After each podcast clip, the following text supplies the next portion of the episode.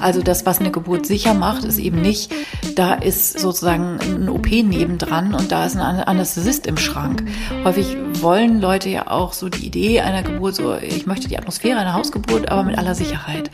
Aber Sicherheit heißt eben nicht Gerätschaften, sondern diese personelle gute Begleitung, dass wirklich eine Hebamme bei euch auf dem Sofa ist. Und selbst wenn die sich mal zurückzieht, das machst du ja auch, dass du dich mal nebendran auch ein bisschen hinlegst ja. oder mal in die Küche gehst und so, aber man ist immer da. Und das ist das, was eine Geburt sicher macht.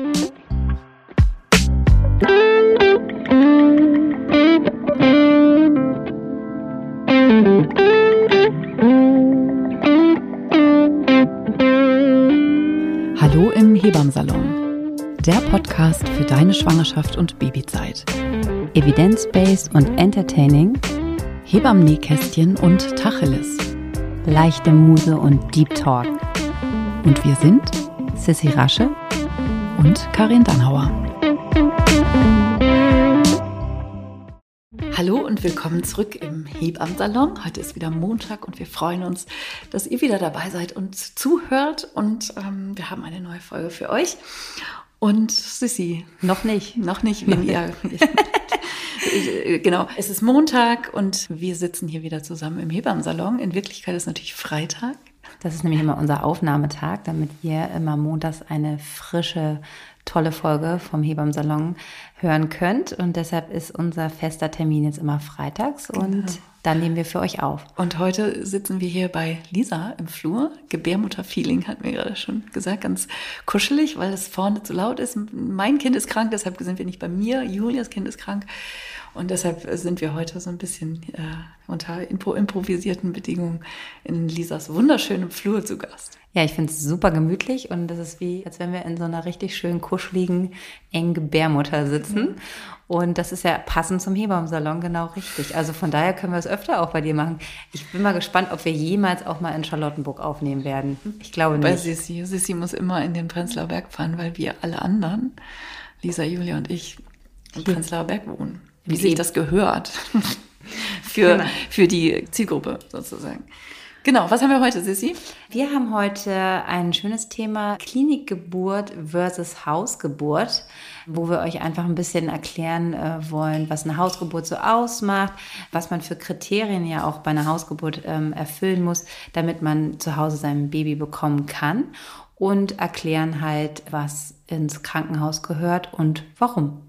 Ja, genau. Also ich glaube, das ist, ne, kennen wir ja aus unserer Hebammenarbeit und auch aus unserem Muttersein. Wir haben ja, können wir kurz spoilern, weil ja eh jeder alle unsere Kinder zu Hause gekriegt. Mhm.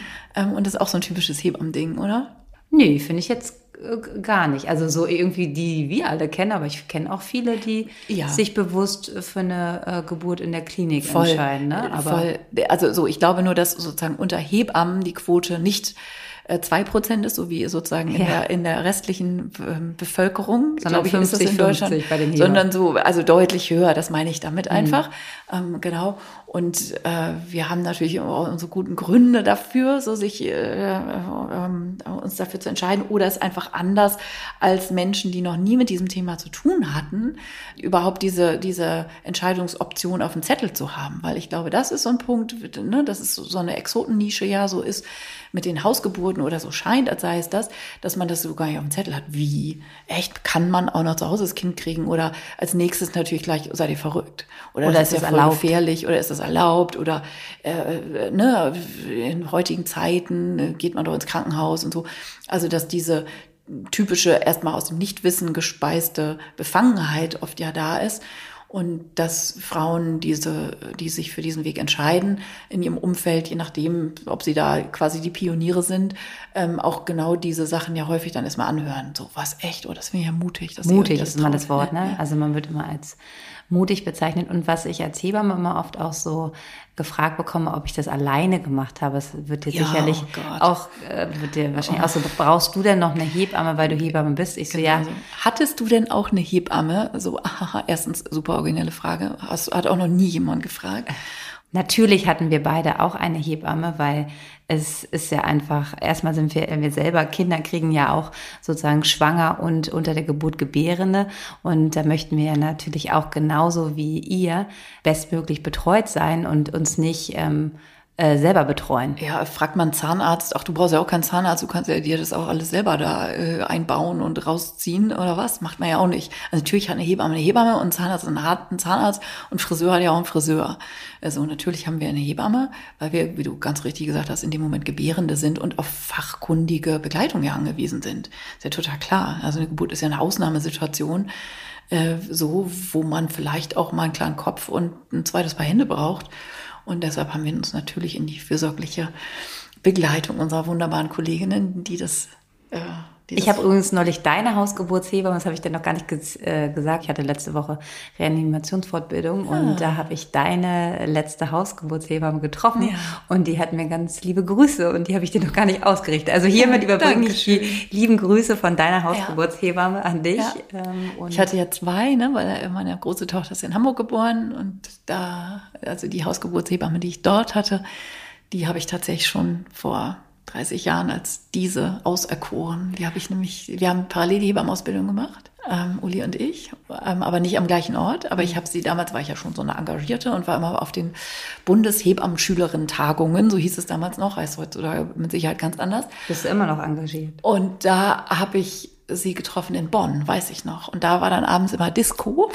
Krass. Und da waren dann die ganzen 19-jährigen jungen Mädels, zu denen ich auch gehörte. Ich war ja auch noch so jung, gleich nach dem Abi ähm, meine Hebammenausbildung gemacht und ähm, da war dann immer Disco und da war Uli und hat getanzt. Wow, und wenn Uli tanzt, weil und als ich sie hab tanzen sehen, wusste ich, das ist mal irgendwann meine Hebamme. Ich meine, so, wir waren in vollkommen zwei verschiedenen Städten. Also sie kommt ja auch aus Hamburg wie ich, na klar, aber ich war für die Ausbildung woanders. Und ich wusste zu dem Zeitpunkt, glaube ich, auch gar nicht, dass sie aus Hamburg kommt, aber ich habe sie gesehen und sie war einfach, und es, ich habe sie ganz lange nicht gesehen, weil sie ja nicht mehr in Deutschland lebt. Ähm, sie ist einfach, war damals natürlich schon so eine Erscheinung, so. Und das wurde, als es dann 15 oder 18 Jahre später war, wurde, ja 15 Jahre später ungefähr, äh, dass ich meine erste Tochter gekriegt habe, habe ich sofort Uli angerufen. Ich habe so Gänsehaut, weil ähm, Uli ist für mich, wie du sie beschreibst, auch so, ähm, weil ich durfte, sie hat mich eigentlich auch so da ermutigt, gleich nach der Ausbildung in die Freiberuflichkeit zu gehen. Ähm, und bei meiner ersten Geburt war Uli ja auch da und ist mit ihrem alten Bulli aus Hamburg nach Berlin gekommen. Ich habe sie nachts angerufen und war zweite Hebamme und es war irgendwie so auch so toll. Sie hat es noch geschafft, ne, unterwegs angerufen und sie hat gesagt, nee, mach ruhig. Und wenn da jetzt schon, weil es ging so schnell bei meiner ersten Geburt. Und dann ist die da wirklich mit ihrem alten Bus, weil sie wollte, sie meinte erst so, ja, kann ich mich morgens im Zug setzen? Ich so, nee, du musst jetzt bitte losfahren. Dann ist sie losgefahren und ist halt gekommen. Und ähm, das werde ich ihr auch nie vergessen, weil es einfach so schön ist, weil sie mir so viel beigebracht hat auch.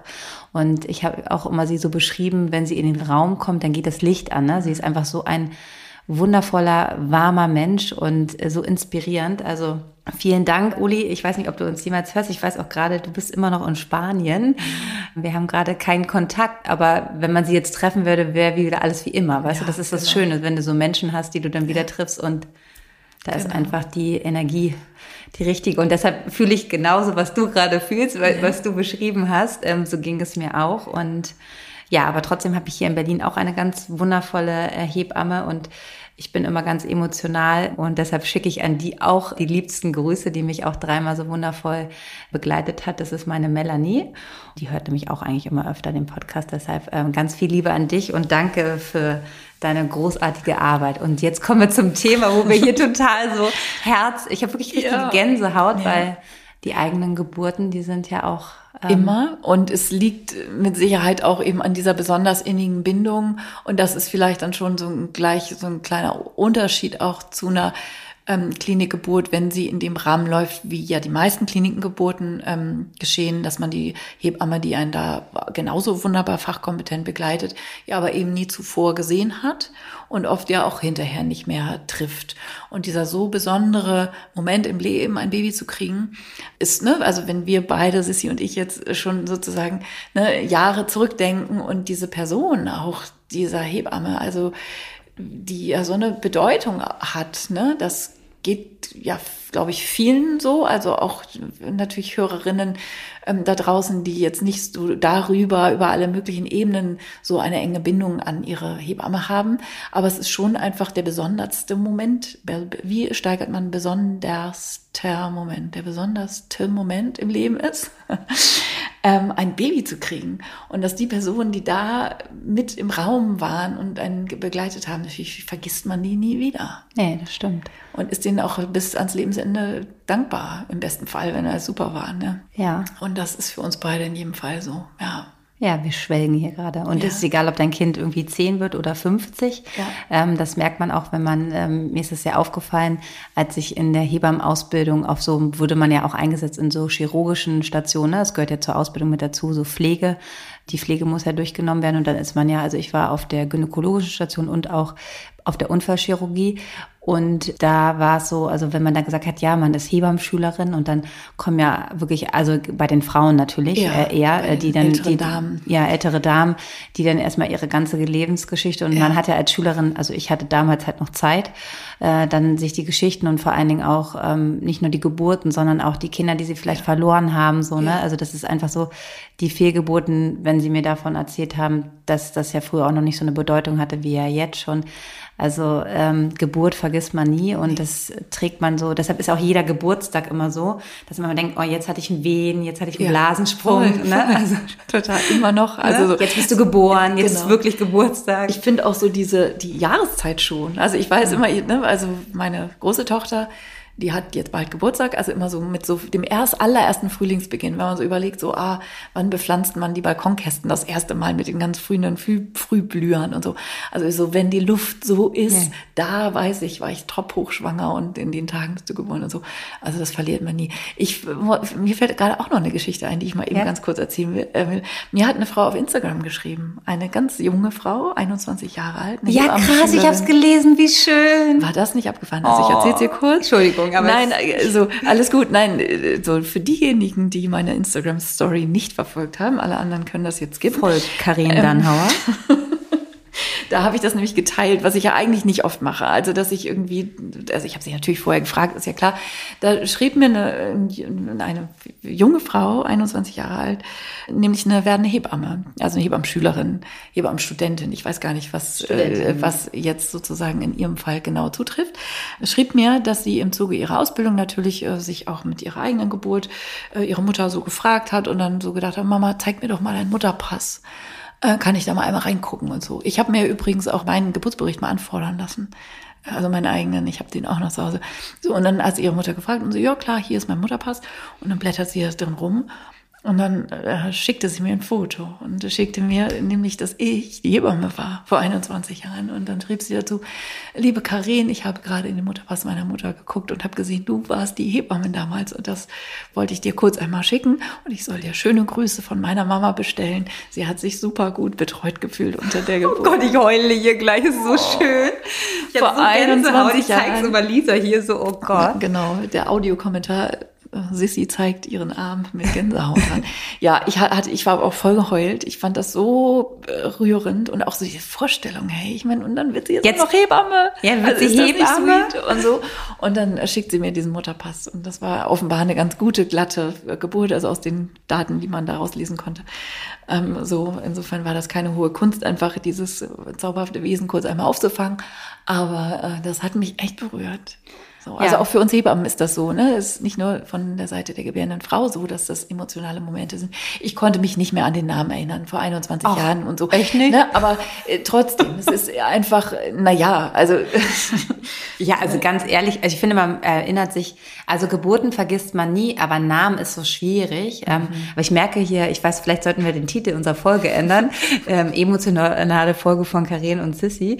Ähm, wir äh, kommen gar nicht auf unser Thema, aber da Das seht machen wir jetzt. Das, da seht ihr, wie halt, was Geburt halt auch macht Ja. und ähm, dass es einen immer beschäftigt und das Ja. ganze Leben auch mein äh, Sohn hat in den nächsten Wochen jetzt habe auch ein Frühlingsbaby oder so Grenze Winter Frühlingsbaby, deshalb der wird jetzt auch schon einfach zehn und ich ähm, da kam ja dann Uli mit ihrem Bus angerast mit ja. und Melanie und Uli haben mich so grandios begleitet und darüber bin ich echt darüber ist man ein ganzes Leben lang dankbar. Ja, und das zeigt vielleicht schon einen ganz wichtigen Punkt, den, mit dem wir dann sozusagen eine schöne Überleitung finden, wie wichtig es ist und dass wie Ina May Gaskin, die große Übermutter für uns Hebammen, äh, Trägerin des alternativen Friedensnobelpreises, Hebamme, ähm, so sagt, Birth Matters. So, ja. Das ist ihr Satz ja dazu. Und dass es eben so wichtig ist, unter welchen Bedingungen und unter welchen Umständen wir geboren werden, weil das Teil unserer Biografie ist, Teil unserer Biografie als Baby, wie wir in diese Welt kommen und Teil unserer Biografie als Frauen, wie wir gebären, unter welchen Bedingungen. Und dass das eben so diese, ja, viel, würde ich sagen, vernachlässigen Faktoren im Sinne von so weiche Faktoren, naja, so kuschelig, so, wie wichtig ist das denn bitte? Aber dass es einfach wichtig ist, diesen weiten Blick zu haben und diese ganzen anderen wichtigen Kriterien für das Gelingen einer Geburt oder das gut aufgehoben unter der Geburt zu sein, äh, wie wichtig das ist. Und dass das eben, ja, bei einer Hausgeburt schon über diese Umstände einfach ganz viel bereithält. Ja, das hast du schön gesagt und deshalb, also um nochmal auf meine persönliche Arbeit jetzt auch so, ich mache ja auch Hausgeburtshilfe, aber mir war das so wichtig, als ich diesen Schritt auch vor vielen Jahren gegangen bin, auch Beleghebamme zu sein, dass ich immer gedacht habe, so, ähm, weil vielleicht geht es dem einen oder anderen Hörer jetzt auch so und denkt so, oh ja, es hört sich alles so super schön an, aber ich habe halt die und die Dinge, deshalb geht das auch gar nicht einfach zu Hause. Ne? Also, dass ich immer mir meinen Fokus auch so habe, ich möchte den Frauen, die halt in der Klinik entbinden, auch diesen sicheren Rahmen, also auch wenn sie jetzt vielleicht auch, weil sie eine Indikation haben, wo wir jetzt schon auf die Sachen auch kommen, dass man halt mit dieser Indikation äh, nicht zu Hause entbinden kann, dass ich denen aber trotzdem einen sicheren und ähm, guten Rahmen binden kann, wo sie ihr Kind einfach in ähm, mir fehlt gerade das Wort, dass man jemanden halt einfach die Würde auch schenkt, auch im Krankenhaus, dieses diese Geburt einfach so zu erleben, wie man das vielleicht auch gerne zu Hause hätte. Also auch wenn Geburt ähm, weil es treten nun mal Komplikationen auch manchmal auf. Es gibt Kaiserschnitte, es gibt Verläufe, die einfach nicht so verlaufen, wie wir uns das vorstellen, dass man trotzdem einfach Frauen in Würde und ähm, betreut, damit sie auch, wenn es das schon ist, dass sie diesen, dass sie sich das anders vorgestellt haben, trotzdem ähm, ein gutes Geburtserlebnis haben und dass sie dann, dass dann nicht jeder nachher sagt, ja, aber sei doch froh, Hauptsache du hast überlebt und dein Kind, weil das ist einfach sowieso immer der Satz, den ich so schrecklich finde, dass gar kein Raum gelassen wird für diese Gefühle, wenn man traurig ist, dass ja. es halt eben nicht so war, wie ich es mir vorgestellt habe. Genau. Also das ist ja auch immer so ein wichtiges, wichtiger Punkt zu verstehen, wenn man sich früh in der Schwangerschaft muss man sich ja überlegen und entscheiden. Also man, das ist auch, finde ich, genau an diesem Punkt oft bedauerlich, weil man in der sechsten Schwangerschaftswoche, wo man sich eine Hausgeburtshebamme suchen muss, um überhaupt noch eine zu kriegen, ähm, natürlich viele Dinge noch überhaupt nicht vorstellen kann. Beim ersten Kind sowieso schon mal gar nicht. Und Hausgeburt sind ungefähr 180 Millionen Kilometer innerlich irgendwie weg von den Gedanken, die man sich macht, wenn man auf den positiven Schwangerschaftstest guckt, üblicherweise. So, und viele, vieles an ähm, sich das vorstellen können und das als ernsthafte Option wahrzunehmen, wächst sozusagen im Laufe der Schwangerschaft, dass man ein Gefühl dafür kriegt, wie wünscht man sich denn überhaupt eine Geburt und in welchem Rahmen kann man das mitgestalten. Eine Sache, die ich relativ viel und ausgiebig mache, ist geburtsvorbereitende Akupunktur und da kommen Frauen hin, die ich auch nicht im Wochenbett betreue, und die sind alle so ab der 36. Woche. Und da, ne, wenn wir dann über alles Mögliche sprechen, also es ist immer so eine kleine Gruppe und im Moment in Corona-Zeiten auch immer noch so der einzige Austausch, wo andere Schwangere sich einander irgendwie treffen können. Und da ist das gar nicht so selten Thema, dass die dann sagen, oh, wenn ich jetzt so das alles wüsste, dann fände ich, ich glaube, so beim zweiten, da überlege ich mir das echt gut. Also da mischen sich verschiedene Punkte, dass man einerseits in dieser Schwangerschaft so weit vorangeschritten ist und sich bestimmte Dinge überhaupt erst vorstellen kann, dass die einem wichtig sein könnten, was man vorher gar nicht so ahnte. Und natürlich auch so die Idee, ah, das erste Kind, da gucke ich mal erstmal und da ist mir ein Krankenhaus als Umgebung vielleicht auch irgendwie erscheint mir sicherer, so ne, formuliere ich das jetzt mal vorsichtig. Ähm, und beim zweiten, wenn dann sozusagen alles gut und glatt gegangen ist, dann habe ich für mich sozusagen einmal klar gekriegt, hey, ich kann Kinder kriegen. Und das zweite, das kriege ich dann irgendwie so zu Hause. Aber das ist so eine Entscheidung auch innerhalb der Schwangerschaft und des Zutrauens in die Schwangerschaft und in die Geburt und in die Fähigkeiten des Körpers und das Vertrauen in das Baby und so, dass das sich einfach auch im Laufe einer Schwangerschaft entwickelt. Ja, das ist also, ich sitze hier so gegenüber und denke so, ja, so ist es. Und das ist halt einfach so schwierig, so eine Entscheidung in, nach einem positiven Test zu treffen.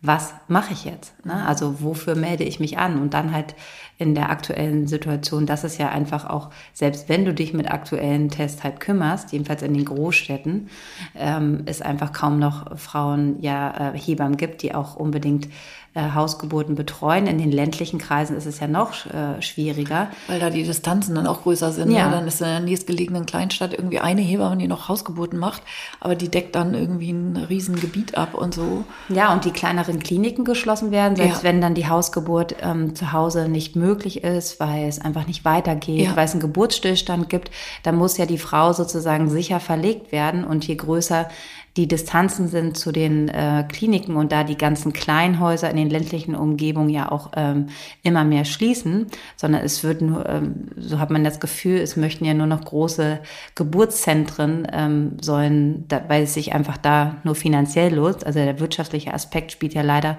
da eine sehr große Rolle und die Häuser, die so 800 äh, 900 oder auch mal 500 Geburten haben, die gibt es ja gar nicht mehr oder kaum noch und sind stehen eigentlich alle kurz vor der Schließung. Und das macht natürlich die Geburtsauswahl, also wenn du jetzt dich entscheidest sozusagen in deiner Region, wo du ein Kind kriegst, manchmal hast du gar keine Auswahl, sondern es gibt weder ein Geburtshaus noch eine Hausgeburtsmöglichkeit, noch ähm, ein, äh, ein Krankenhaus, was jetzt in unmittelbarer Nähe ist. Und das nennt sich jetzt ja so ganz modern Geburtstourismus, dass sich ja sozusagen Frauen, die halt vielleicht eine Hausgeburt wollen und in ihrer Region gibt es keine, auch für eine bestimmte Zeit woanders ansiedeln. Genau, ja, oder mieten sich eine Airbnb-Bude für vier Wochen oder sechs oder so. Ähm, ja, ja. um da ihr Baby zu bekommen. Und äh, auf Sylt ist es ja, ja ganz schon so. Also wenn man jetzt mal ganz klar das äh, habt ihr wahrscheinlich. auch. Ne? Aber Helgoland ist jetzt noch mal ein bisschen. Nee, das sage ich nur deshalb, weil ich da war. Da habe ich ja, Ja. als Hebamme gearbeitet. Genau, die Folge kommt noch, die Inselhebamme. ähm, aber Sylt ist ja natürlich jetzt einfach eine, ist nicht die größte deutsche Insel, ist Rügen, glaube ich, jetzt hier meine geografischen Kenntnisse, aber Also eine Günther Jauch-Frage. Ja, genau. Sortieren Aber Sie folgende Inseln nach ihrer Größe. Genau, aber Rügen ist, glaube ich, die größte. Und ähm, Sylt ist, ähm, war sehr in den Medien, weil die äh, Klinik äh, eine Geburtshilfe dort hatte. Und ähm, die wurde auch vorher, jetzt sind also schon, glaube ich, drei Jahre oder länger geschlossen. Das heißt, alle Frauen, also äh, alle Sylterinnen, die ihre Kinder müssen halt ans Festland, die müssen nach Flensburg. Also ich meine auch mal nach Flensburg, nicht auf einmal auf die nächstgelegene Ja, Seite. wieso können die nicht nach Husum? Nee, Husum ist auch nicht. Die gehen nach Flensburg. Das hat mir meine Hebammschülerin bei Instagram geschrieben. Die Sitterinnen gehen auch nach. Und da gibt's dann so ein Mütterheim. Also da gibt's so extra so ein, so ein, ne? Aber ich meine, das ist einfach, Klar. das ist Geburtstourismus und das, das spiegelt halt wieder, ähm, wie schlecht jetzt einfach die äh, flächendeckende Absicherung von einer sicheren Geburtshilfe einfach bald nicht mehr gegeben wird, ne? weil es einfach diese großen Zentren gibt und diese ganzen ländlichen Bereiche einfach nicht abgedeckt sind, was natürlich furchtbar ist. Helgoland hat auch noch Geburtshilfe. Also die, ne, die, Hat- hatten noch, die hatten fünf Geburten im Jahr und ich habe da noch Vertretung gemacht, als da tatsächlich Rufbereitschaft war für eine von fünf Frauen, die da im Jahr ihr Kind gekriegt haben. Hat, und die fahren dann jetzt alle nach Wilhelmshaven. Das ist das gleiche in Grün. Also so, das ist einfach. Also wir wollen jetzt hier nicht von unseren kleinen Nischen irgendwie. Ne, Ja, aber Sylt so, ist jetzt, finde ich, nicht so eine Nische. Ich finde, da wohnen schon ein paar mehr Leute, ne? Also, als wir als Norddeutsche, für uns ist das ja auch funny, ne? So, genau. Wir kennen uns dafür mit den Alpentälern nicht so aus, wo das wahrscheinlich genau das gleiche ja, meine beste Freundin ist jetzt gerade nach ähm, Süddeutschland gezogen und wohnt ähm, also auch in einer ländlichen Region, also ähm, so 60 Kilometer von München entfernt und ähm, dank meiner hervorragenden Arbeit, ähm, sie hat auch eine Geburt bei mir miterleben können. Liebe Grüße an dich, liebe Anna. Äh, hat sie sich also entscheidet, also ist sie möchte sie eigentlich auch gerne eine Hausgeburt machen, aber das ist, wir haben auch eine tolle Hebamme da unten gefunden. Ich will natürlich auch pünktlich es schaffen, aber ich glaube, sie kriegt so schnell ihr Kind. Aber naja, wie gesagt, da ist natürlich auch die nächste Setze dich in deinen Bulli und fährst in meinem Bulli, ich habe ja, und fahr da runter. Und ähm, die nächstgelegene Klinik ist halt auch ähm, ja 50 ähm, Fahrminuten entfernt. Ne? Das ist natürlich eine andere Situation als eine äh, Hausgeburt in Berlin zu machen, weil in Berlin ja super viele Kliniken sind, wo man in dann halt Minuten im Krankenhaus. Ja. dass man, was natürlich auch eine Entscheidung so für eine außerklinische Geburt für viele ähm, Paare, die gerade ihr erstes Kind kriegen, auch ähm, einfacher sind und auch für die Hebammen, die in ländlichen Regionen, die dann meistens ja auch alleine arbeiten. Also nochmal kurz zur Erklärung. Ich arbeite zum Beispiel, wenn ich eine Hausgeburt mache, immer mit meinen lieben Kolleginnen zusammen. Also wir rufen uns dazu, ähm, soweit es möglich ist. Manchmal geht es ja auch so schnell, dass es keinen Sinn macht, aber wenn ein Baby kommt, dann kommt es, also dann ist es egal. Aber wenn wir jetzt wirklich eine Geburt haben, die länger dauert, ähm, ist, äh, äh, liebe ich es so mit meinen Kolleginnen, ähm, zu arbeiten, dass wir eine zweite Hebamme zur Hausgeburt dazu rufen. Das solltet ihr auch immer, wenn ihr euch mit eurer Hausgeburtshebamme trefft, auch einfach fragen, wie arbeitet sie, finde ich immer gut zu wissen. Ich finde das sehr angenehm, so zu arbeiten, weil es geht gar nicht darum, dass da jetzt zwei Hebammen sind, so für euch, sondern die zweite Hebamme ist prinzipiell für mich wichtig, dass ich mich ganz und gar auf ähm, die Gebärende konzentrieren kann, dass ich nicht mehr in der Endphase dokumentieren muss, dass sie mir alles anreicht. Also es ist einfach toll, eine Kollegin zu haben und auch einfach ähm, sich mal auszutauschen, wenn es gerade nicht so eine einfache Geburt ist, ähm, wenn sie frisch reinkommt oder dass man sich mal abwechselt, wenn es länger dauert, dass sie übernimmt und man sich mal kurz frische Luft holt, was ist. Das ist einfach äh, sehr, sehr schön im Team zu arbeiten. Also ich liebe das und finde das gut. Es gibt auch ganz viele Kolleginnen, die alleine schon über Jahre, aber auch einfach, weil sie die einzigen sind. Da haben wir, also ich habe den Luxus, dass das so ist und ähm, liebe das sehr. Und natürlich Einfach auch für den fachlichen Austausch zwischendurch, ne? Einfach so was, was meinst du denn? Ja, also, genau. Ne, dass wenn, gerade was du so beschreibst, so eine Geburt echt lange dauert und man sagt, eigentlich ist ja alles gut, aber es dauert auch schon ganz schön lange, mhm. ne? Also, weil wir eben ja auch nicht, wenn wir eine Verlegungssituation erleben in der Hausgeburtshilfe, weil du das gerade so angesprochen hast, in Berlin ist es natürlich ein wichtiger Vorteil, dass man in zehn Minuten überall ist, so, wenn man dann tatsächlich mal schnell verlegen muss, aber eigentlich wollen wir ja genau das schon weit im Vorfeld ähm, vermeiden. Und eine typische Verlegungssituation ist wahrscheinlich auch anders, als man sich das so laienhaft vorstellt, dass man jetzt nicht irgendwie mit Blaulicht und ganz schnell ins Krankenhaus muss, sondern dass die Situation oder der häufigste Verlegungsgrund ja ganz schlicht ist, die Geburt kommt irgendwie ins Stocken, dauert schon sehr lange, so dass man eben nicht so lange wartet, bis zu Hause irgendwas anbrennt, sondern dass man sagt, oh, es ist jetzt alles nicht so super hoch akut, aber irgendwie könnte es gut sein, dass wir vielleicht eine PDA brauchen für die Frau oder dass die Herztöne irgendwann dann nicht mehr so ganz 1A sind, dass wir vielleicht auch gerne ein CDG mal hätten oder so, dass man dann diese Dinge dann in Ruhe entscheidet und miteinander, äh, ähm, darauf wollte ich dann zurückkommen, eben auch besprechen kann kann. Dass man sagt, so, komm, eine halbe Stunde können wir noch warten und dann kommt das Kind. Oder zu sagen, weißt du was, wir irgendwie, das schwelt hier schon so lange, komm, wir fahren mal in die Klinik. So, das hat man in der städtischen Situation dann einfacher. Aber ich wollte dich nicht unterbrechen. Nee, das äh, hast du genauso richtig beschrieben. Und vor allen Dingen, wenn es dann zur Verlegung kommt, ist es natürlich toll, das einfach zu zweit ähm, vorzubereiten. Ähm, es gibt ja unterschiedliche Verlegungssituationen. Ähm, also es kann natürlich sein, dass man unter der Geburt verlegt wird. Dann äh, gibt es ja sozusagen nur die Schwangere und den pa äh, Partner oder Partner Partnerin oder deine Begleitperson, wer auch immer, gemeinsam die Geburt mit dir bestreitet.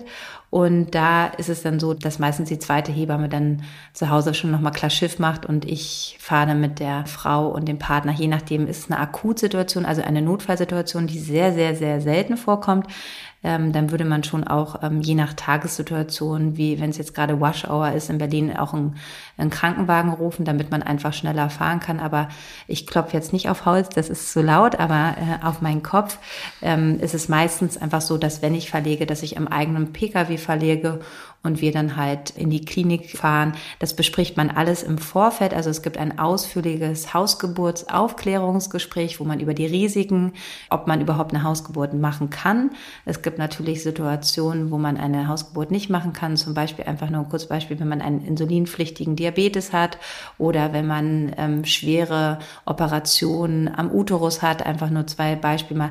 Dann würde das zu Hause nicht gehen, weil das einfach zu viele Risiken birgt. Sowas gehört in die Klinik. Aber im Vorfeld bespreche ich dann mit der Schwangeren und ähm, mit dem Partner, Partnerin, ähm, wo wir verlegen. Also in meinem Fall ist es natürlich immer in das Haus, in dem ich auch arbeite, weil ich natürlich dadurch das Glück habe, weiter betreuen zu können. Das ist natürlich eine Sondersituation.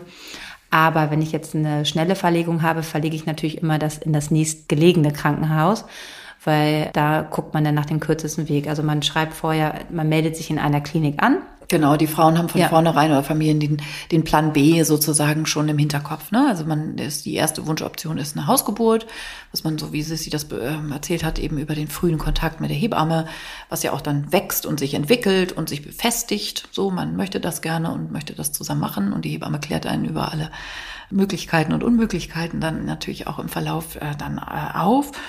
Und für den Fall, dass man eine Verlegung, dann, dass eine Verlegung notwendig wird, hat man, meldet man sich pro forma sozusagen auch schon mal in der Klinik an, auch damit dieser Weg irgendwie so ein bisschen ja im Kopf auch existiert, dass es dann nicht so ist, dass man sagt, oh Gott, und was denn jetzt oder so. Also für das eigene Gefühl, man war dann auch schon mal da und hat sich auch dieses Krankenhaus angeguckt.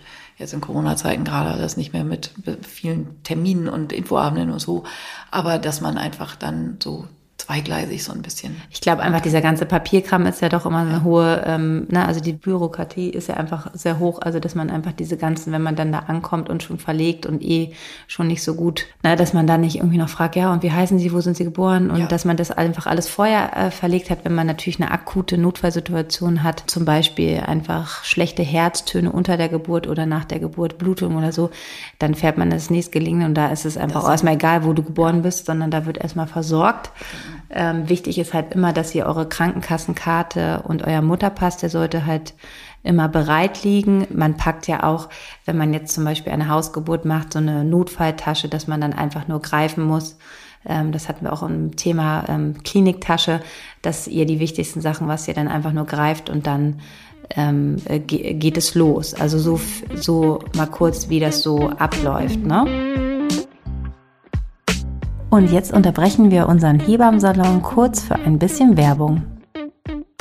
Heute ist unser Werbepartner Veleda. Und Veleda hat ähm, so unfassbar viele Produkte und äh, was Sissi und ich ja auch total lieben, oder Sissi, ja. sind die Veleda Körperöle und da gibt es einfach verschiedene Sorten und die äh, duften alle auf ihre Weise toll. Es gibt Lavendel, Sanddorn, Rose, Zitrus ähm, und ich finde die einfach unfassbar schön, oder? Ja, und ähm, ich habe immer Lavendel am Start äh, bei der Geburt. Finde ich immer gut, ähm, ja. mag ich sehr gerne. Ähm, die, ihr könnt sie aber nicht nur natürlich unter der Geburt äh, benutzen, natürlich auch in der Schwangerschaft und vor allen Dingen auch im Wochenbett. Da ist natürlich auch eine Massage immer sehr, sehr wohltuend, auch gerade ähm, die Bauchmassage, aber auch ähm, die Schultern, die vom Stillen, wenn man immer so krumm und schief sitzt und immer ähm, ja sich so einkört, dass man ähm, das natürlich gut tut, wenn man auch mal eine schöne Nacken- und Rückenmassage von ähm, lieben Menschen bekommt. Genau, also ähm, von daher ähm, sind wir sehr froh, dass äh, Veleda äh, immer bei uns so fleißig im Hebammsalon ist und können euch die ähm, Körperöle ähm, von tiefem Herzen empfehlen. Genau, also das Lavendelöl finde ich ja auch toll in der Schwangerschaft, weil man da ja oft auch nicht so gut pennt, so, ne? Also dass man einfach am Abend irgendwie den Bauch so ein bisschen mit Lavendelöl massiert oder so.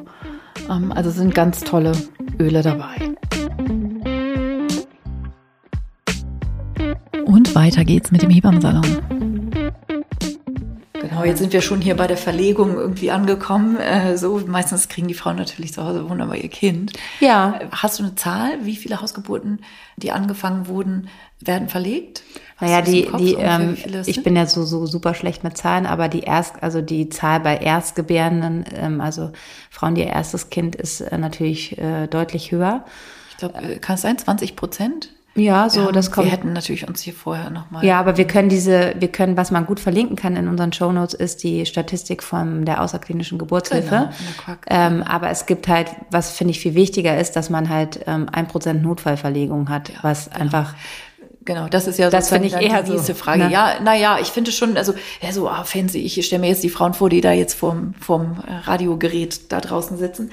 Und, vom ähm, Radiogerät. Ähm, ich lache mich tot. Ähm, und, und uns hören sagen, ah, das ist ja interessant. Und so, ne, wie viele kriegen denn? Also ich, mhm. ich glaube, die Verlegungsquote liegt, aber es kann auch ganz anders sein. Super, dass ihr das in den Show Notes findet, da könnt ihr diese ganzen Zahlen dann nochmal nachlesen. Ähm, also die meisten Frauen, die zu Hause ihre Baby kriegen wollen, da klappt das dann auch. Aber ganz selten nur muss man eben, das ist ja dann auch so dieses, ne, was wir vorhin hatten, boah, ist das aber mutig und ist es nicht gefährlich. Natürlich ist es nicht gefährlich, zu Hause hinzukriegen, weil die Hebammen gut auf euch aufpassen.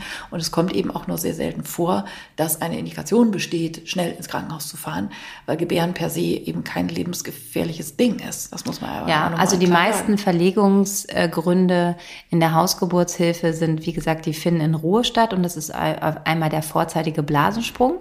Also das ist eigentlich so der Hauptverlegungsgrund und der Geburtsstillstand in der Eröffnungsphase. Ja. Das ist halt einfach so, dass es nicht, äh, und dass Frauen sich auch manchmal unter der Geburt, und das finde ich auch ganz wichtig, dieses, na klar, hat jeder in, in, zum Teil in Phasen der Geburt, ich kann jetzt nicht mehr, ich will nicht mehr. Diese Phasen erkennen wir als Hebamme und da kriegen wir euch durch. Aber es ist auch einfach ganz wichtig, wenn man merkt, hier, ich habe hier ein ungutes Gefühl und manchmal sind gar nicht unbedingt dass man das jetzt an Herztönen oder an Wehenfesten machen kann. Aber wenn die Frau sich das äh, spürt, dass sie sich hier nicht mehr sicher fühlt, das ist in jeder Aufklärung bei mir, dass sie sich zu jeder Zeitpunkt auch einfach umentscheiden ja.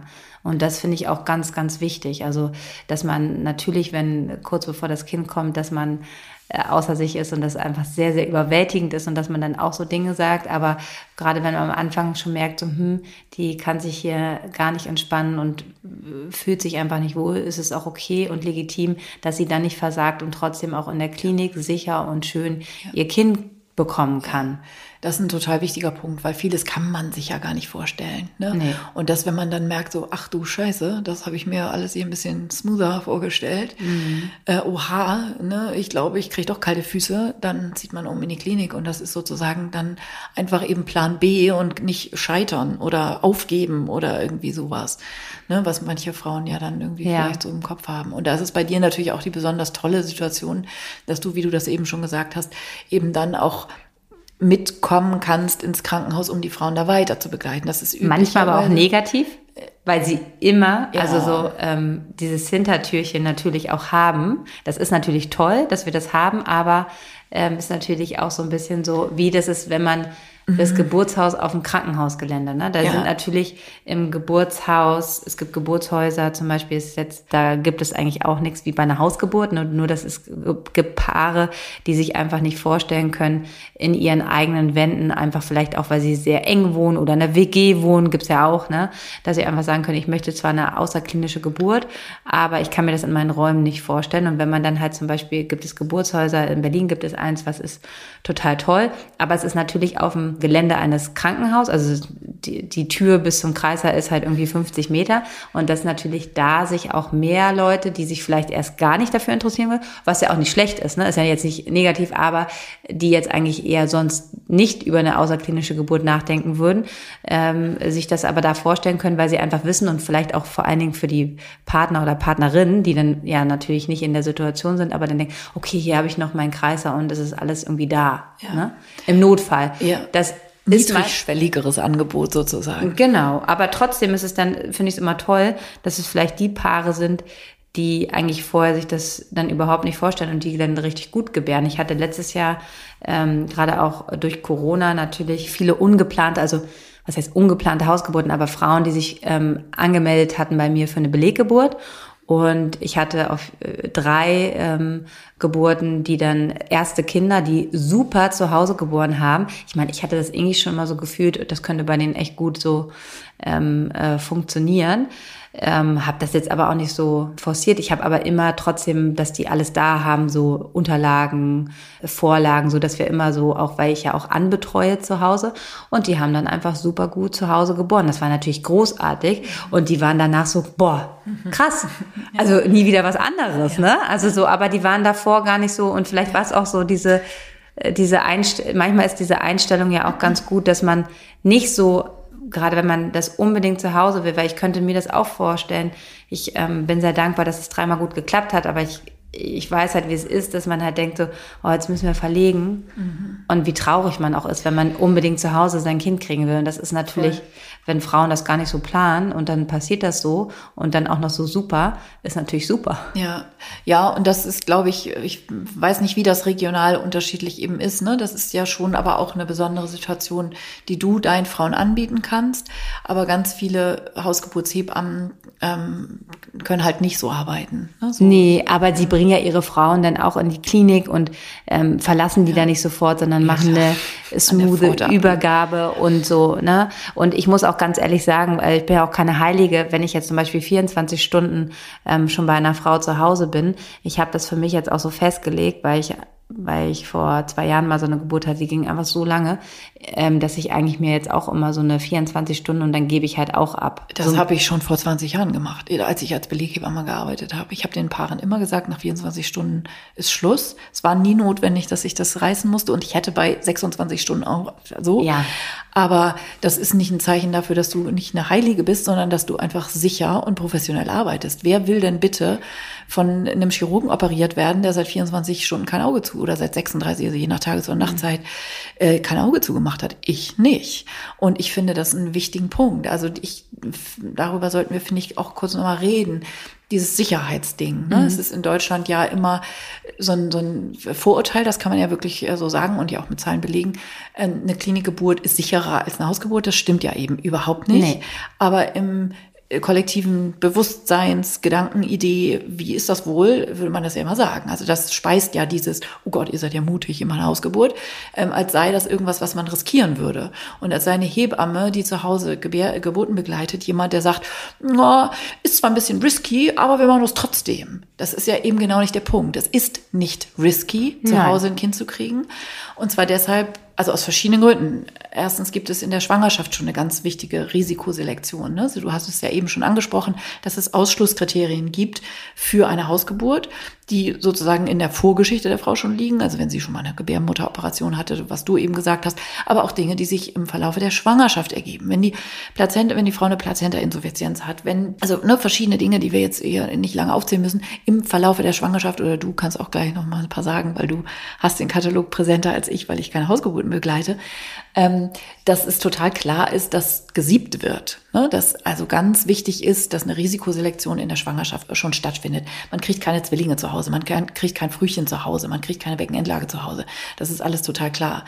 Und das macht eben Sicherheit aus. Man leitet auch keine Geburt ein zu Hause. Also ne, wenn eine Frau weit über den Termin geht, ähm, dann ist das eine Indikation für eine Klinik. Da kann sie sie gleich noch was zu sagen. Aber alles das, was sozusagen schon mit Ansage in der Klinik zu Interventionen führt oder führen kann, das hat man zu Hause ja gar nicht. Zu Hause hat man nur die Frauen, die gesund sind und gesundes Baby im Bauch haben, zu allem, was man weiß und die gut in die Geburt hineingehen. Also das, was du ja auch gesagt hast, eine häufige Verlegungsindikation ist, dass die Frauen einen vorzeitigen Blasensprung haben und keine Wehen kriegen. Oder dass die Geburt zu einem sehr frühen Stadium schon so in Stocken kommt, dass die, das meinte ich eben mit, nicht gut in die Geburt hineinkommen. So, diese Frauen kriegen von vornherein schon ja ihr Baby nicht zu Hause. Ähm, und so, dass man sagen kann, eine unmedikalisierte Geburt ohne Intervention, dass man sozusagen schon zu Beginn der Geburt an irgendwelchen Schräubchen da rumdreht, damit das überhaupt gut auf, auf die Schiene kommt, das ist zu Hause nicht gut aufgehoben. Und Frauen, die aber gut und glatt in die Geburt hineingehen, da geht das üblicherweise oder sehr häufig eben auch gut und glatt weiter. So, das ist ein wichtiges Kriterium. Sehr wichtig. Und vor allen Dingen, wir machen ja zu Hause auch nichts. Also wenn man diese, wenn ihr diese Geschichte hört, also wenn ihr euch bewusst für eine Hausgeburt entscheidet, dann können wir euch nur raten, geht auch wirklich sensibel damit um, wem ihr das erzählt, weil ähm, der Großteil unserer Gesellschaft erzählt dir dann immer gleich so, also wenn ich eine Hausgeburt hätte, mein Kind wäre gestorben ja. oder solche Sachen. Zum Glück war ich im Krankenhaus. Genau. Wir beide werden, hätten das nicht überlebt. Ja, und das ist einfach ähm, natürlich nicht wahr, weil im Krankenhaus ähm, benutzt man einfach viele Dinge und zu Hause benutzen wir gar nichts. Also ihr müsst euch immer vorstellen, wenn man eine Geburt einleitet, wenn man ähm, Schmerzmittel unter der Geburt gibt, wenn man eine PDA macht, wenn man einen Wehentropf anwendet. Das sind ja alles Dinge, die in den natürlichen Prozess einer Geburt eingreifen. Und das kann immer mit Risiken verbunden sein. Sind wir zu Hause, habt ihr eine 1 zu 1 Betreuung, im besten Fall sogar eine 2 zu 1 Betreuung. Ähm, ihr habt eine kontinuierliche Überwachung und kein Eingreifen in den natürlichen Prozess. Das ist natürlich vom Outcome her schon mal viel, viel sicherer. Natürlich gibt es Situationen, wo auch da einfach Sachen entstehen können, auch wenn man nicht eingreift, die ein Verlegen in die Klinik, ähm, die man veranlassen muss. Aber zum größten Teil ist das natürlich, und was ich auch mal einen wichtigen Punkt noch finde, der ist mir immer so, weil ich ja auch im Krankenhaus arbeite, zu Hause habt ihr eure natürlichen Keime, weil es ist ja auch mal das Infektionsrisiko, gerade auch bei den Babys einfach, das unterschätzt man immer. In, Im Krankenhaus hat man so viele resistente Keime auch und da kann man sich schon auch schnell mal was holen. Ich meine, Hygiene ist ein großes Thema, aber immer wieder hört man ja auch ähm, da und da Hygiene Menge. Und zu Hause ist halt einfach, bewegt ihr euch in eurem Keimmilieu. Und das ist halt einfach ähm, auch nicht zu unterschätzen. Das heißt, wenn ihr sowas äußert, ähm, ist jetzt sozusagen die Hausgeburt nicht unsicherer als eine geplante Klinikgeburt, wenn alle Bedingungen stimmen. Mhm. Und das, was du gesagt hast, auch nochmal ganz wichtig, ne, dieser Betreuungsschlüssel. Ja. Also das, was eine Geburt sicher macht, ist eben nicht, da ist sozusagen ein OP nebendran und da ist ein Anästhesist im Schrank. Häufig wollen Leute ja auch so die Idee einer Geburt, so ich möchte die Atmosphäre einer Hausgeburt, aber mit aller Sicherheit.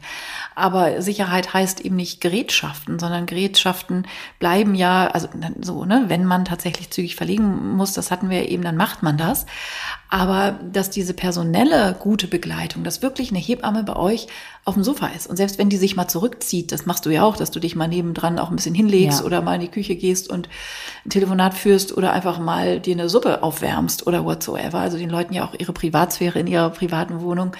Ähm, so, aber man ist immer da. Und das ist das, was eine Geburt sicher macht. Ne, eine gute personelle Begleitung macht eine Geburt sicher. Und wenn eine Hebamme im Kreissaal vier Frauen oder fünf, manchmal in Hochzeiten, auf einmal betreut, natürlich kann ich da nicht auf feinen Signale so sehr achten. Ne, dann werden die CDGs alle ins Dienstzimmer gestreamt und da guckt natürlich auch jemand drauf. Aber Geburtshilfe ist dann sicher, wenn ihr einen guten Betreuungsschlüssel habt. Und die Hebamme ist erfahren mit einem super wachen Blick auf allen Ebenen.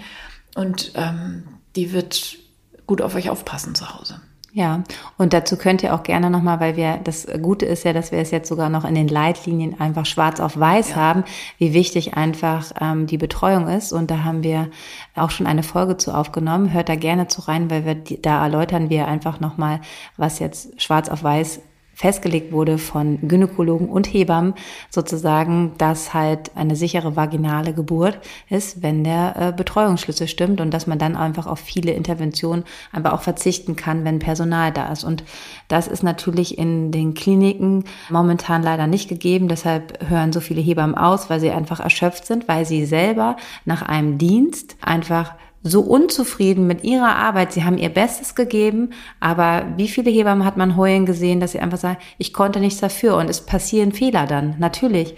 Und ähm, deshalb, wir wollen jetzt auch keine Angst vor einer Klinik machen, aber wir wollen euch bestärken, wenn ihr vielleicht dieses dieses kleine Blitzchen bei euch im Kopf habt, dass ihr euch eine Hausgeburt vorstellen könnt, dass ihr da wirklich hinhört und einfach nicht diese Angst habt, dass es jetzt unsicherer ist. Wenn wirklich alle äh, Sachen abgeklärt sind, dann ist das wirklich eine tolle Art äh, oder ein toller Ort, um dein Baby zu bekommen. Ja, es gibt ja auch so einen super schönen Bildband dazu und der beschreibt das ganz gut. Der ähm, ist ein Bildband über Frauen, die zu Hause geboren haben und dieses Buch heißt Luxus Privatgeburt. Ja. Und das finde ich so schön, weil ja. es ist, ne, das beschreibt es eigentlich alles. Beschreibt es, ne, dass es wirklich ein Luxus ist, dass wir in Deutschland leben und das überhaupt können. In vielen Ländern gibt es ja das in dieser Weise tatsächlich noch viel weniger als in Deutschland, diese Wahlmöglichkeit des Geburtsortes.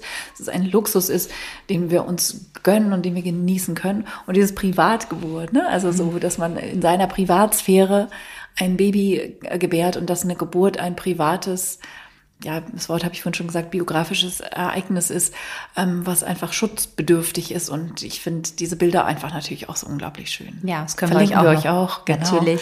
Ähm, und ich weiß nicht, wie es dir ging, als ich ähm, bei meinen Schwangerschaften war es immer so, ähm, nicht, dass ich jetzt äh, Zwillinge nicht mich auch total darüber gefreut habe. Ich habe nur gedacht, so, okay, wenn das jetzt zwei sind, dann kann ich einfach nicht meinen äh, Geburtsaus, äh, Geburtsort selber bestimmen äh, und ähm, hätte jetzt dann ins Krankenhaus gemusst, dann hätte ich das auch toll organisiert. Aber ähm, es war doch immer für mich so, dass ich, ähm, ja, deshalb spreche ich auch immer so von dieser großen Dankbarkeit und sehe es auch ja. nicht als selbstverständlich äh, an und ähm, als puren Luxus, dass ich das halt in meinen vier Wänden machen durfte. Und ich tue mich auch schwer. Wir haben das gehört, die Wohnung, in der wir wohnen. Also du hast jetzt ein äh, Kind ja auch in zwei unterschiedlichen Wohnungen geboren, aber auch meine Freundin ähm, und Partnerin, mit der ich die ähm, Babybox habe, die hat auch beide Kinder zu Hause geboren. Ja, und das erste wieder ausziehen. Ja. Ja, die mag da nicht ausziehen. Nee, also hier habe ich zwei Kinder bekommen und zwar auch die Erstgeburt, eine ungeplante Hausgeburt, weil sie, ich kam an und ich hatte schon das Gefühl, ich habe im Auto meinen Mann angerufen, ich habe gesagt so, Also ich glaube, wir schaffen das nirgendwo anders mehr hin. Ich nehme jetzt gleich meine Hausgeburtssachen mit nach oben und dann sagte ich zu ihr, ich so, du bist sie, also eigentlich geht's jetzt gleich los, ne? Also das Baby kommt. Und dann hat sie mich nur gefragt, krieg ich im Krankenhaus noch eine PDA? Ich so, nee, nee, dann können wir hier bleiben. so, weil ich auch diese Einver also ich finde es schon wichtig, auch diese Einverständnis so. Und ich hatte noch mal ähm, eine Frau, die ist jetzt mit dem zweiten Kind schwanger. Da bin ich gespannt. Wir haben noch nicht gesprochen, ähm, die ist ganz frisch schwanger. Da habe ich auch gesagt, wir können jetzt auch bleiben, ne? Und da hörte ich, da war einfach diese Antwort so, zu lange. Da habe ich gesagt, okay, dann fahren wir. Letztendlich waren wir eine halbe Stunde in der Klinik, aber äh, weil sie das nicht von innen so auch gefühlt hat, weil die meisten sagen dann immer, ja klar, super, ich fühle mich hier wohl und sie hat sich halt nicht wohl gefühlt und dann habe ich auch verlegt. Also es ist schon einfach total äh, wichtig, weil ich hätte natürlich sagen, komm, doch, das machen wir jetzt, aber das würde ich halt nicht äh, ich, ich finde, und das ist ja immer im Rahmen dieser ganzen äh, wichtigen, evidenzbasierten Geschichte ja immer was, was ein bisschen hinunterfällt, ne? Dieses Gefühl. Mhm. Also warum verlegst du die eine Frau und die andere nicht?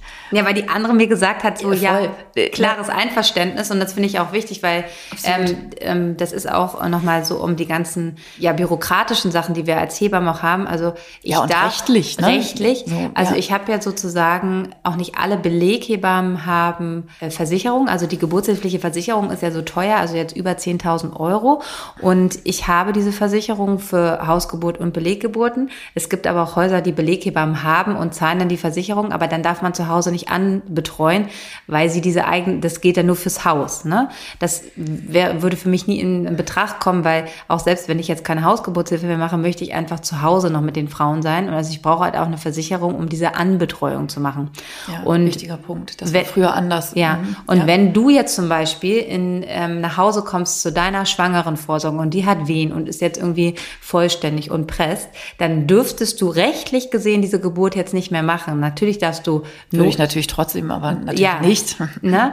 Ähm, weil vorher, ja. also man müsste immer noch einen Krankenwagen holen und eigentlich würde die Frau verlegt, weil man muss vorher eine Aufklärung machen. Das heißt, ich mache jetzt immer eine Aufklärung auch mit dazu weil sonst, wenn es dann dazu kommt, äh, äh, dass sie äh, eine Hausgeburt, also dass sie sich dann, wenn ich da ankomme und sie fühlen sich wohl und wollten, eigentlich ins Krankenhaus und sagen aber nächstes, ich möchte jetzt mit dir zu Hause bleiben, dann muss ich vorher diese Aufklärung gemacht haben. Ich kann dann nicht einfach entscheiden, ja, das ist, ging jetzt hier so schnell. Das, ja, da, also, also ne, das, da gehört auch ein ganz großer rechtlicher Teil mit hinzu.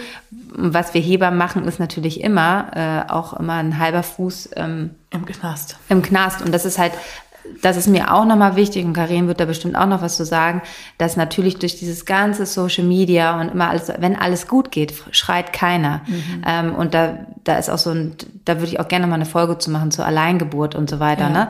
Dass ich das natürlich alles verstehen kann, wenn Frauen sich alleine wollen. Ich habe zum Beispiel auch schon dreimal eine Frau äh, betreut, die hat immer alleine ihre Kinder gekriegt. Also die wollte die immer alleine, die war, hat sich zurückgezogen und ich habe dann einfach in der Wohnung gesessen, aber ich war einfach, einfach, ich habe mal zwischendurch Herztöne gehört und so und ich habe sie in Ruhe gelassen, weil das für sie der bessere Weg war. Aber wenn dann doch mal was ist, sei es beim Abnahmen, sei es Blutung, ne? Also ich, ich glaube, es erzählt auch jeder immer nur bei Instagram und Co., wenn alles super gegangen ist. Ja. Ne? Das heißt nicht, dass ich ein Gegner von einer, dass Frauen alleine ihr Kind kriegen sollen, aber eine Hebamme, die still in der Ecke sitzt und ab und zu die Herztöne, die kann sie ja auch ohne Gehör testen. Ne? Also ich meine, man kann das ja auch. Ja, aber ganz ehrlich, auch da ne, ist also dieses, was du gesagt hast, mit einem Fuß im Knast.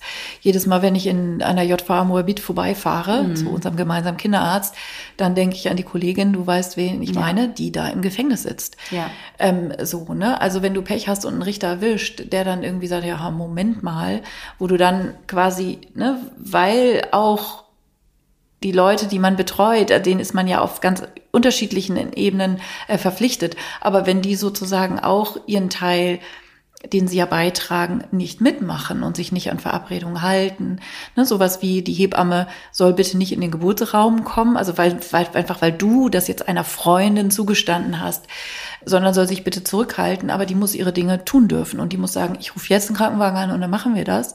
Und aus so einer Situation heraus, ich will da jetzt gar nicht so tief ausholen, ähm, passieren eben Dinge. Ich habe die Verantwortung genau. und wenn ein Kind stirbt oder wenn einer Frau was passiert, letztendlich fragt dann nachher keiner, ja, es hat mir ja keiner, also ne, deshalb ist es einfach so wichtig und auch ich, ich sage auch immer zu ähm, meinen Kolleginnen, weil ich habe auch ganz klare Richtlinien für mich. Vielleicht bin ich da einmal, aber es müssen auch nicht alle Frauen zu mir kommen, weil mhm Ich möchte einfach meine Arbeit machen. Ich lasse allen Frauen ihren Raum. Aber es, es, gibt gewisse Punkte, da bin ich als medizinische Fachperson, die diese Geburt leitet, in Anführungsstrichen, ja, dafür verantwortlich. Ja. Und wie, wie, wie gesagt, wenn dann was passiert, darüber redet ja immer keiner. Ne? Es reden ja immer so, ja, gar kein Problem, allein und hier und im Wald und sonst wo.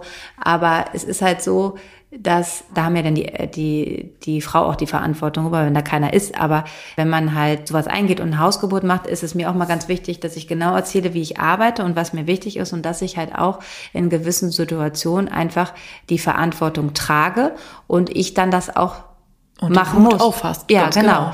Und ja. Ähm, das ist natürlich immer, glaube ich, auch von nicht-medizinischen Fachpersonen einfach immer so nicht oft nicht so zu verstehen, weil man dann, aber auch damals bei dieser Kollegin war es ja so, die Eltern wollten das unbedingt. Ne? Sie hat auch nicht anders gehandelt. Und wer sitzt im Gefängnis? Die Hebamme. Also das ist schon einfach eine, ja. äh, eine Gratwanderung, die man da auch hat. Und ähm, das ist einem natürlich nochmal ähm, mehr bewusst, wenn man halt auch Kinder und Familie hat, dass man halt einfach schon einfach auch auf die Hebamme achten muss, ne? Ja. Dass sie halt immer versucht es den Frauen natürlich recht zu machen, aber es gibt Regeln und an die müssen wir uns in der Hausgeburtshilfe auf jeden Fall ganz klar halten. Genau. Und das machen wir nicht, um euch zu verletzen oder nicht euch das zu ermöglichen, aber letztendlich, wenn dann was passiert, und es ja. muss ja nichts passieren, ähm, aber danach fragt dann nachher keiner. Ja, genau. Also einfach um auch ne, solche Geschichten, die wir dann ja auch hin und wieder hören, ähm, meine Hebamme hat mich dann doch nicht mehr zu Hause betreut. Ich wollte unbedingt eine Hausgeburt und dann hat die Hebamme aber kalte Füße gekriegt und dann durfte ich nicht mehr zu Hause. Und ne, das dann als Vorwurf ähm, formuliert wird. Also solche Geschichten kennen wir ja dann irgendwie auch alle und das ist dann nicht die Hebamme, die dann irgendwie keine Lust mehr hat oder die Leute, die zu anstrengend waren oder sowas, sondern das ist manchmal, manchmal ist es ja auch so eine Summe aus verschiedenen Aspekten so dass es gar nicht unbedingt ein harter Faktor sind, aber sieben weiche. Ne, dass man dann irgendwie so sagt, so, jede einzelne Sache würde mich jetzt gar nicht aufregen. Das ist das, was ich vorhin meinte mit dem Evidenzbasierten. Mhm. Manchmal so ist so dieses Gefühl. Also ich glaube, wir würden beide von uns sagen, dass wir aus irgendwelchen Gründen nicht weil wir Hebamme sind. So, woher kommt das, dass es Menschen gibt, die einfach ein gutes intuitives Gespür haben? Vielleicht mehr als andere. Und ich kann mich, und da wirst du auch, sofort werden dir sieben Frauen einfallen, wo wir gar nicht sagen können, warum hatte ich, warum habe ich da gesagt, nee, jetzt ist hier Schluss. Oder warum habe ich da gesagt, ich guck da lieber nochmal, weil. Oder ich rufe die abends um zehn einfach nochmal an. Die war zwar bei mir in der Praxis, jetzt gar nicht unter der Geburt, sondern auch in der Schwangerschaft. Oder in der Akupunktur. Eine Frau irgendwie, dass ich sehe, du siehst komisch aus, komm nochmal mit nach nebenan. Ich will irgendwie, müssen wir hier nochmal einmal Herztöne hören. Also warum ist das so, dass wir diese eine Frau rausfischen oder diese eine Frau abends um zehn nochmal anrufen oder eben auch diese Frau, unter der Geburt einfach mal verlegen, wo wir sagen, weißt du was, wir fahren jetzt in die Klinik. Das ist das, was ich vorhin meinte mit dem evidenzbasierten, so schön und gut wie es ist. Aber diese Qualität an Erfahrung, an, ja, oder ich nenne es nochmal Intuition, das steht halt nirgendwo in irgendwelchen Leitlinien und in irgendwelchen Blättern und in irgendwelchen Haftpflichtversicherungsanordnungen. Und darauf müssen wir aber hören. Das ist einfach so ein wichtiges Tool, ohne dass ich nicht arbeiten wollen würde. Und die Arbeit mit den Frauen bis und genauso umgekehrt, ne? Also diese ja. Intuition der Hebamme, ja. dieses was da zusammenspielt, ja. aber auch, ähm, dass wir das, äh, das, das finde ich auch immer wieder so wichtig zu sagen und das geht auch oft unter in diesem schnellen Leben, in dem wir uns befinden, dass wenn eine Frau ähm, ich habe da ein komisches Ich habe ein komisches Gefühl, ja. ich habe Angst, ja. ähm, dass das wirklich ernst genommen ist. Und ich hatte das jetzt gerade aktuell wieder, darüber ja. haben wir sehr viel geredet. Genau, hast du mich dann immer nachts angerufen ja. und äh, wir haben uns ausgetauscht. Ne? Wir haben genau. uns sehr viel darüber ausgetauscht und ich hatte diese Worte dieser Frau so sehr im Kopf und letztendlich hatte sie recht. Sie hatte recht, sie hatte große Angst in der Schwangerschaft, dass ihr was passiert. Und alle haben immer gesagt, ja, wir haben alles gecheckt und alles gut, aber sie hatte letztendlich im Wochenbett recht. Und ähm, diese Worte hatte ich immer im Ohr und habe sie ernst genommen. Und das war auch genau richtig, dass wir so schnell reagiert haben, weil wir so halt einfach äh, Schlimmeres verhindern konnten. Und das ist genauso wichtig, also dass man Frauen ähm, ernst nimmt. Und dafür brauchen wir auch Zeit. Ne? Dafür braucht ein Gynäkologe Zeit, dafür braucht eine Hebamme Zeit, um halt einfach auch diese Gespräche entstehen lassen zu können. Und das, das steht aber in jedem, auch in den Eltern Büchern, geburtshilflichen Büchern, dass er immer sagt, wenn eine Frau vor dir steht, also ich weiß nicht, ich kann mich noch erinnern, und sie sagt, irgendwas ist nicht in Ordnung, das immer ernst zu nehmen. Ne? Mhm. Also das steht ja. äh, schon auch in ja, den Fachbüchern. Man, ja, genau. Ja, und auch dieses Wachsen, dieses Verhältnis miteinander, dass man sich einfach gut kennt. Eine Hausgeburtshebamme kennt das Baby in deinem Bauch einfach ja schon ganz lange. Mhm. Ne? Und äh, man ist sozusagen aufeinander eingegroovt und das ist einfach eine wichtige Qualität, die sich unter der Geburt dann auch auszahlt. Und deshalb ist auch ein gutes Verhältnis, finde ich, wichtig. Mhm. Also das kann ich nur aus meiner Beleghebammen-Zeit äh, äh, äh sagen, dass ich ich glaube, zwei Paare waren es in der ganzen Zeit, also natürlich ganz, ganz selten, aber dass ich irgendwann von meiner Seite aus in der Schwangerschaft gesagt habe, irgendwie, also im besten Fall ist ein Vorgespräch dafür da, aber ich habe zwei Betreuungen auch im Laufe der Schwangerschaft, wo ich irgendwie gesagt habe, das funktioniert so nicht. Ihr wollt von mir Dinge, die ich euch nicht geben kann oder ihr habt so eine andere Idee von dem, wie ihr euch Geburt wünscht und vorstellt, dass ich da nicht gut zu euch passe. Und dass man, das kennst du auch, oder? Dass man ja, irgendwie total. irgendwie und mit das, einem komischen Gefühl da weggeht und irgendwie denkt so, ah. Oh, und das finde ich auch eher, das sage ich auch immer, das ist halt, das hat nichts mit Kompetenz zu tun, das sind einfach, einfach zwischenmenschliche Sachen, die manchmal auch nicht passen und deshalb hat meine Kollegen haben ganz andere Frauen als ich und das ist auch vollkommen okay und ich, das ist, ähm, ich höre es auch immer wieder im, ich weiß nicht, wie du das siehst, wenn du es so mitliest bei Kolleginnen, ja, und die hat gecastet, wo ich immer denke, so ganz ehrlich, ich könnte mir auch nicht mit jeder Hebamme eine Hausgeburt vorstellen. Und ich finde das total legitim, wenn es irgendwie noch geht, was ja mittlerweile, im Moment muss man ja nehmen, was man kriegt. Und ich finde schon, dass man sich wohlfühlen muss mit der Person, die man für mehrere Monate so nah in, äh, in das Leben reinlässt. Und das passe ich auch, ich Sissy Rasche nicht, in jedes Leben von äh, jeder Frau. Deshalb ist es wichtig, so viele unterschiedliche Typen zu äh, haben und deshalb sehe ich das nicht als Hebammencasting und find, kann das total nachvollziehen, wenn Frauen vielleicht die Möglichkeit oder hoffe, wenn sie die Möglichkeit haben, ein, zweimal. Ich sage das immer so, ich, ich, das bin ich, so arbeite ich passt das zu euch? Ich sehe es jetzt aber auch nicht als irgendwie, dass ihr, wenn ihr, wenn ihr merkt, so, ich bin jetzt nicht 100 Prozent für euch, dass ich jetzt, jetzt total traurig bin, weil das hat ja eher was mit zwischenmenschlich zu tun, nicht mit meiner Kompetenz als Hebamme. Und ähm, ist ja nicht so, dass ich jetzt keine Arbeit habe, ne? Da wird sich dann schon noch jemand anderes Passendes finden. Es ja. ist eher so rum, dass die Frauen gerade nicht mehr diese Möglichkeit haben. Aber ich kann das sehr verstehen, dass, ähm, weil ich kenne genug Hebammen, die, zu denen hätte ich jetzt nicht gepasst oder wir hätten nicht zusammengepasst, um was, äh, die ich aber jetzt nicht sagen kann, dass ich die jetzt nicht die Arbeit schätze, aber einfach, das hat zwischenmenschlich einfach und deshalb finde ich das legitim. Ja. Also ich finde das nicht so schlimm. Ne, also ein, zweites Vorgespräch ist ja sozusagen, ne, das ist ja immer so ein Gebührenordnungsding auch. Ich finde es immer wichtig, dass das transparent, also ich mache genau. auch nicht jedes Hebammen-Casting mit, wenn mir die Frau am Telefon schon sagt, drei Hebammen waren schon da und jetzt dachte ich, jetzt gucke ich dich nochmal an oder so. Das mache ich nicht. Nee, aber man kann dann ja auch am Telefon einfach schon so Sachen. Ich frage dann schon, hast du jemanden getroffen ja, genau. oder wie stellst du dir das vor? So, dass genau. man da einfach, und wenn sie jetzt zwischen zwei, dass man einfach äh, da, da einfach offen mit umgeht. Voll klar, ne? Sie, wir beide wissen, was wir meinen. Ne? Und wir beide wissen aber auch, dass es Frauen gibt, ähm, ja, wo man irgendwie denkt, so, okay, es geht jetzt hier nicht um die Auswahl vom Hauspersonal oder sowas. Ja, ja, ähm, und dass es auch Menschen gibt, die absurde Ansprüche haben. Ne? Und ähm, ich finde, dass es wichtig ist, dass in, in Zeiten von Hebammenknappheit man eben auch nicht allzu viel Zeit, ich sag jetzt mal, ähm, verdaddelt mit beliebigen Hebammencasting, ich nenne das jetzt nochmal so. Also ich, ich frage die Frauen immer und wenn ich das Gefühl habe, die will mir das gar nicht erzählen, dann äh, steige ich zum Beispiel aus. Ich möchte das wissen, ob da schon eine Hebamme war und warum das nicht gepasst hat zum Beispiel. Ja, aber auch ich möchte mir dieses Recht haben, wenn ja, ich merke, genau. da, wie du das angesprochen hast, dass, dass es nicht passt, auch zu sagen so, hey, wir kommen hier, glaube ich, nicht auf einen Nenner, ich hab, wie du das auch gemacht hast. Das kann ja auch von beiden Seiten so passen. Und wenn mir dann jemand sagt, ja, auch gerade bei einer außerklinischen Geburt, ne, sagt, ich möchte das nicht, ich möchte das nicht, möchte das nicht, dann sage ich halt, vielleicht bin ich auch einfach die falsche Hebamme, weil ich möchte schon in gewissen Situationen dich vielleicht auch mal, also ich will nicht viel vaginal untersuchen, aber wenn es halt irgendwie ein Geburtsstillstand ist oder es nicht weitergeht, dann muss ich mir einfach mal ein Bild machen, was, wie, wie das so alles so aussieht da, ne? Und das, das heißt, ist immer ne? eine Basis von Vertrauen, finde ne? ich. Also, dass man, also, ne, dass man sich die Hebamme vorher gut aussucht mhm. und dass man dann, wenn die Hebamme sagt, so machen wir das jetzt, jetzt. Das sind wenige Situationen, wo man direktiv wird und so klipp und klar sein muss, dass man sagt, so machen wir das jetzt. Aber dass dann das Vertrauen in diesen Wochen und Monaten zuvor so sehr gewachsen ist, dass man nicht jede Einzelfallentscheidung da irgendwie durchdiskutieren muss, sondern dass man weiß, Sissy ist total liberal und freilassend, ähm, so, aber wenn die sagt, das machen wir jetzt so, dann machen wir das so. Dann machen wir so, genau.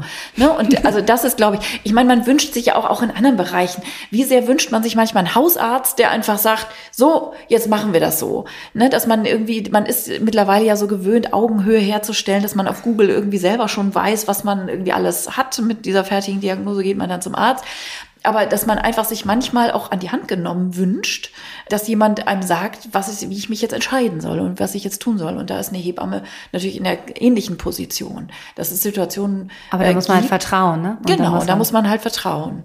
So, und das ist einfach immer die Basis. Und wenn, das ist eigentlich das Einzige, wo ich dann allergisch werde oder irgendwie ein komisches Gefühl im Vorwege habe, wenn ich das Gefühl habe, die googeln das sowieso alles nochmal, was ich denen erzählt habe. Und beim nächsten Hausbesuch sagt die Frau, ja, im Internet habe ich aber gelesen, man könnte, ja, kann man auch. Aber ne, wenn ich das Gefühl habe, es wird alles so immer in Frage ja. gestellt, dann bin ich nicht die Richtige. Ja, das finde ich, das, äh, das finde ich auch sehr schwierig. Und das ist natürlich gerade auch so dadurch, dass es so viel ja. gibt und jeder hat ja irgendwie noch ein, eine und Meinung meine dazu. Meine Lieblingsinfluencerin hat aber das so und so gesagt oder so und so gemacht. Und so, naja, ich meine, das ist ja auch den Frauen gar nicht vorzuwerfen. Ne? Es ist nur, wenn immer so eine kritische Grundhaltung voll, da, da bin ich dann empfindlich, weil ich, ja, die müssen mir überhaupt nicht alles glauben und das so machen, wie ich das machen würde oder wie so. Aber du weißt schon, das sind ja. einfach so Vibes, die müssen irgendwie, da muss man gemeinsam irgendwie auf einer Wellenlänge ticken ich weiß gar nicht, wie wir die, unsere Folge heute so nennen. Wir haben so viel geredet und so viel erzählt, ob es jetzt die Klinikgeburt versus Hausgeburt ist. Ähm, es ging ja auch gar nicht versus, sondern ähm, einfach nur mal ähm, die Hausgeburt einfach auch vorzustellen, was das bedeutet und dass, wenn man den ersten Spruch auf der Straße hört, oh, wie mutig, dass wir euch den einfach nehmen wollen, dass es eher eine bewusste und total informierte Entscheidung ist und dass sie natürlich, wenn man die Klinikgeburt gegenüberstellt, für euch äh, eure, also ich finde, ich erkläre es eigentlich immer so, ich sage es mal in meinen Worten, das ist halt so, da wo ja meistens auch die Kinder entstehen, ne, dass man sich halt auch beim Sex, in, wenn man jetzt nicht gerade gerne auf dem Marktplatz das machen will, aber in seinen häuslichen Umgebungen, äh, es natürlich schön ist, wenn man äh, das da auch gebären kann, weil man sich ja da auch genauso wie beim Sex so gehen lassen kann. Und ich finde einfach, bei mir ist immer so, das eigene Klo zu haben, das kennt man ja nicht nur von Reisen, es ist ja schon auch äh, unter der Geburt total wichtig und dass man sich da so fallen und gehen lassen kann. Deshalb ist es einfach eine tolle Möglichkeit und ich bin dankbar, dass wir sie in Deutschland immer noch haben. Es gibt ja wirklich auch Länder, wo es gar nicht mehr möglich ist ja. und einen zusätzlichen Ort haben. Und das wollten wir euch heute eigentlich in der Folge eigentlich mal vorstellen, äh, wie das so abläuft. Und ähm, ja, was genau. hast du noch zu sagen? Finde ich super. Mir fällt natürlich gleich schon die nächste Hausgeburtsfolge dann irgendwie ein. Das wird nicht die letzte gewesen sein. Und da lüften wir dann das Geheimnis rund um die Malerplane, um die Auslegeware zu schützen. Und ja, also was Dinge, man braucht. Was man alles braucht und wie, und wie genau geht eine Hausgeburt denn vonstatten. So, ja. das machen wir nochmal in einer extra Folge. Genau. Und da diese ganzen, ich finde es total toll, wie ihr mit uns kommuniziert. Wir haben ja jetzt auch unsere Website, die verlinken wir euch auch noch. Wir haben heute sehr viele Links in den Show Notes. Aber ähm, dass wir natürlich auch ganz viele Themen hier im Ohr haben und wir versuchen immer so ein bisschen, dass wir wechseln zwischen Schwangerschaft und danach. Und wir sind total total dankbar, was ihr euch uns immer vorschlagt, aber auch Karin und ich haben natürlich so, klar kommt noch Kaiserschnitt und klar kommt das Thema Fehlgeburt und klar kommt das Thema Wochenbettdepression und diese ganzen Sachen haben wir alle auf dem Schirm und sind total dankbar für eure Nachrichten, aber wir können nur eine Folge pro Woche aufnehmen und ähm, es soll den Hebammsalon ja auch noch ganz lange geben. Genau. Und zum Glück kann man sich, muss man das gar nicht großartig verlinken in den Shownotes, machen wir natürlich trotzdem. Aber hebamsalon.de kann man sich auch halbwegs merken. Geht, ne? Geht gut. Und in diesem Sinne ähm, wünschen wir euch einen wundervollen Start in die neue Woche. Vielen Dank, dass ihr dabei wart. Ähm, wir freuen uns wirklich jede Woche und sind dankbar für unsere Community. Und ja, ich freue mich auf unseren nächsten Hebammsalon, liebe Karin. Genau, ich mich auch, liebe Sissi. Bis dann. Das war der Hebammsalon mit Sissi und Karin. Produktion Lisa Golinski, Redaktion Julia Knörnschild.